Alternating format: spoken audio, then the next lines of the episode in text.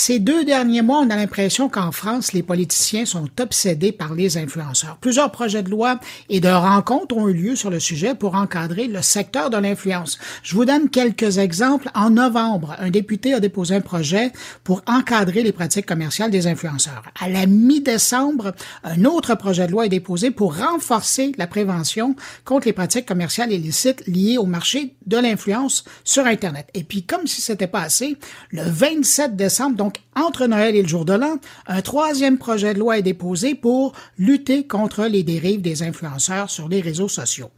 Parallèlement, sous la tutelle du ministre de l'Économie, Bruno Le Maire, il y a le gouvernement français qui a fait des rencontres avec des acteurs de l'influence en France et qui est en train de préparer une loi pour encadrer le métier de l'influenceur en France. Alors là, la question que je me pose, c'est, mais qu'est-ce que les influenceurs français ont fait pour avoir autant l'attention des politiciens? Alors, pour répondre à cette question, on rejoint à Paris quelqu'un dont j'apprécie beaucoup le travail, Myriam Roche. Elle est l'éditrice du site Les gens d'Internet, un média qui s'intéresse au monde des influenceurs et du marketing. Bonjour, Myriam Roche. Bonjour, Bruno. Myriam, donc, qu'est-ce que les influenceurs ont fait aux politiciens pour que ces gens-là s'intéressent autant à eux? Bah, c'est une bonne question. Alors, les influenceurs, eux, n'ont pas vraiment fait grand chose. Enfin, vous allez comprendre que si, mais euh, tout est parti en fait d'un rappeur euh, français qui s'appelle Booba, euh, qui a décidé de, de mettre en marche sa piraterie pour lutter contre les arnaques sur les réseaux sociaux et notamment lutter contre celles qui sont diffusées par euh, certains influenceurs, notamment issus de la télé-réalité en France, qui partagent euh, bah, des placements de produits un peu douteux. certains consommateurs achètent, ne reçoivent jamais les produits, ou d'autres reçoivent des produits qui n'ont rien à voir avec ce qu'ils avaient commandé, euh, ou encore d'autres reçoivent avec des contrefaçons. Et, des exemples comme ça, il y en a énormément. Et euh, depuis plusieurs mois, euh, peut-être pratiquement depuis un an, donc ce rappeur Booba a décidé de prendre la parole publiquement et de un petit peu pointer du doigt tous ces, toutes ces arnaques qui ont lieu sur les réseaux sociaux.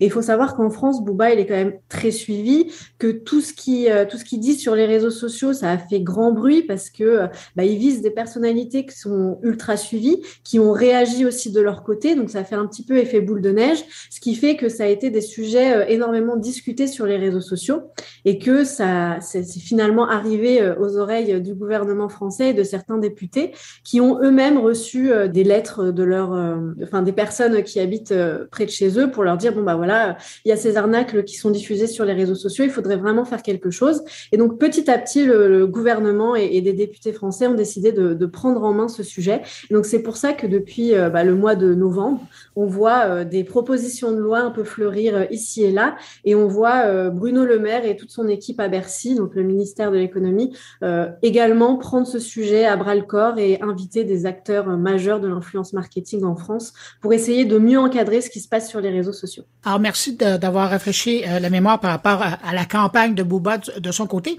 Mais avez-vous l'impression que si les médias français, parce que eux ils ont repris l'histoire Hein.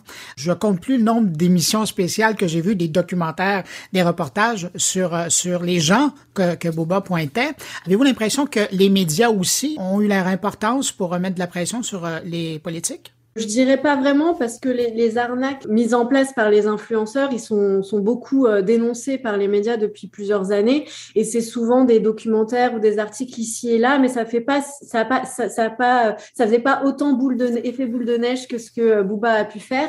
Et là, le fait que ce soit une, une autre personnalité qui euh, euh passe son temps, enfin si vous regardez son compte Twitter, il ne parle que de ça au quotidien, bah, ce soit son sujet vraiment de prédilection et un peu ce, pourquoi il se bat en ce moment, fait que euh, on en parle, on en parle de plus en plus. Mais sinon, en, tout cas en France, euh, les arnaques sur les réseaux sociaux, c'est un peu un sujet euh, qu'adore mettre en avant les médias depuis pas mal de temps, mais pour le moment, ça n'avait pas trop permis, en tout cas au sein du gouvernement, de réfléchir à un possible encadrement de, métier, du métier d'influenceur.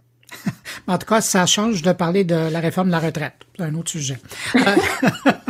Effectivement.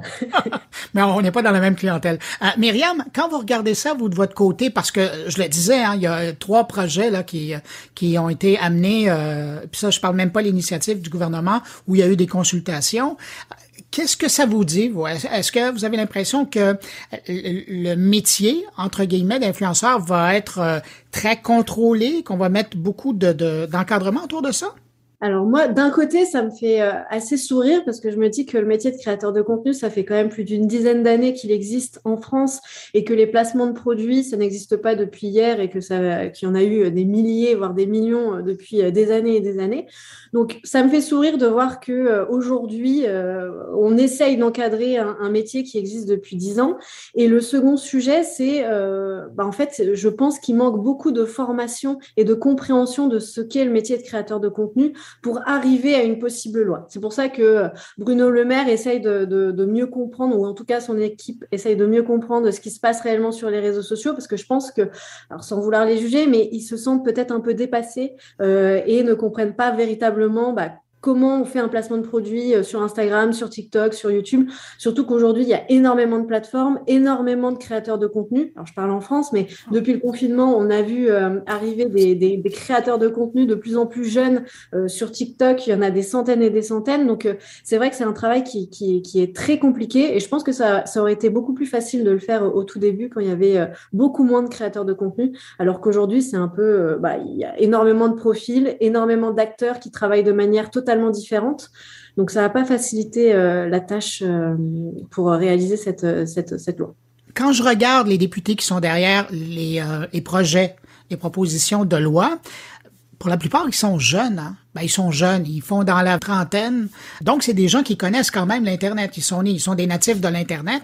Alors, ces gens-là comprennent mieux le milieu, mais c'est quand même surprenant de les voir arriver en espérant arriver à encadrer quelque chose avec ça. Alors, je pense que la plupart ont plus la trentaine, voire la quarantaine. Et effectivement, ils connaissent très bien les réseaux sociaux, mais euh, ils sont, c'est pas forcément des utilisateurs euh, assez assidus de ce que de ce que font les créateurs de contenu. Je pense que c'est pas la première cible euh, qui qui suivent des, des, influenceurs. Donc, c'est vrai que c'est étonnant de voir ces profils-là s'y intéresser, mais je pense que c'est quand même intéressant et il fallait, en, tout cas, un début de concertation. Donc, c'est ce qu'ils font et c'est très bien. Et comment et là on parle des influenceurs, mais évidemment un, influenceur c'est rien quand il n'y a pas des boîtes de communication qui tentent de les rejoindre et à la limite, permettez-moi d'utiliser l'expression, mais de les utiliser pour passer leur message. Ces boîtes-là, comment ils réagissent? Parce que vous êtes aussi en contact avec ces gens-là. Euh, alors effectivement, il bah, faut savoir qu'il y a en tout cas en France des entreprises qui sont là depuis une dizaine d'années, donc depuis que le, le, métier de créateur de contenu est né, c'est un peu elles aussi qui ont permis euh, d'encadrer en fait ce, ce métier et d'encadrer un peu toutes les pratiques euh, qui se qui se passent sur les réseaux sociaux et tous les partenariats qui sont réalisés sur les réseaux sociaux. Et donc elles se sont auto-régulées depuis toutes ces années-là, c'est-à-dire que certaines ont publié des chartes, mmh. d'autres ont décidé de travailler qu'avec un, une typologie bien précise de créateurs de contenu. Donc, elles se sont encadrées elles-mêmes pour faire en sorte que euh, bah, l'influence marketing continue son petit bout de chemin et qu'il perdure euh, tout au long, euh, tout, au long de, ces années. Et là, donc celles qui ont été reçues par Bercy au mois de décembre, donc par le ministère de l'économie, se sont réunies en fédération pour euh, proposer, euh, pour faire leurs propres propositions en disant bon bah voilà nous ça fait dix ans qu'on évolue dans ce métier-là et c'est peut-être à nous de vous faire nos propositions parce que on connaît mieux ce secteur-là. Et donc les propositions elles sont assez simples hein, c'est euh, de donner une définition à ce qu'est le métier d'influenceur. Quels sont ses, ses, objectifs? Quelles, est, quelles sont ses contraintes? Qu'est-ce qu'il peut faire? Qu'est-ce qu'il ne peut pas faire? Donner aussi une définition à bah, des métiers comme être talent manager. Qu'est-ce que ça signifie? Qu'est-ce que ça encadre préciser aussi ce que ce qui est un partenariat. Euh, qu'est-ce qu'on doit mettre dans un contrat Est-ce qu'on doit payer euh, un créateur de contenu Si oui, à quelle hauteur Comment ça se passe, etc. Enfin voilà, toutes ces questions-là que ces entreprises se sont déjà posées, eh ben elles les mettent euh, à disposition du, ministère pour essayer au mieux de travailler sur cette loi bah, tous ensemble. Sachant que des influenceurs, ça vient et ça s'en va.